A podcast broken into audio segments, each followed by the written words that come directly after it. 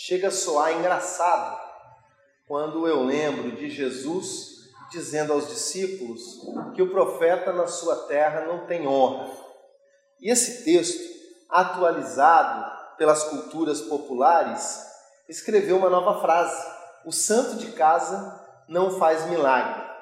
E eu acho que isso tem muita verdade, porque se baseia na dificuldade das pessoas de aceitarem as suas melhoras, porque elas conhecem você e as suas imperfeições bem próximas. Mas isso não desfaz a nossa responsabilidade e as possibilidades humanas e espirituais que Cristo gera no nosso coração a possibilidade de sermos alguém melhor ao ponto de ser requisitado, seja no nosso emprego, seja na nossa casa, seja na nossa igreja.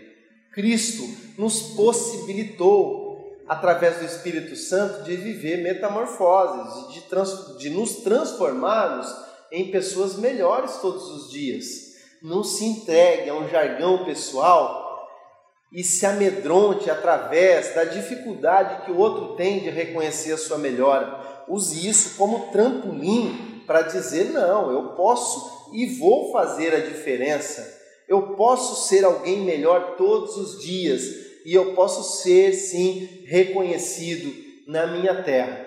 Afinal, ser honrado talvez não seja ser presenteado ou muito menos ter o seu nome numa placa de mérito. Talvez você precisa repensar que a melhor forma de ser honrado é ter os seus ensinamentos colocados em prática. E aí, quem sabe, nós sejamos privilegiados como Jesus, que ao final da sua vida teve sua mãe e seus irmãos próximos dele o reconhecendo como Messias.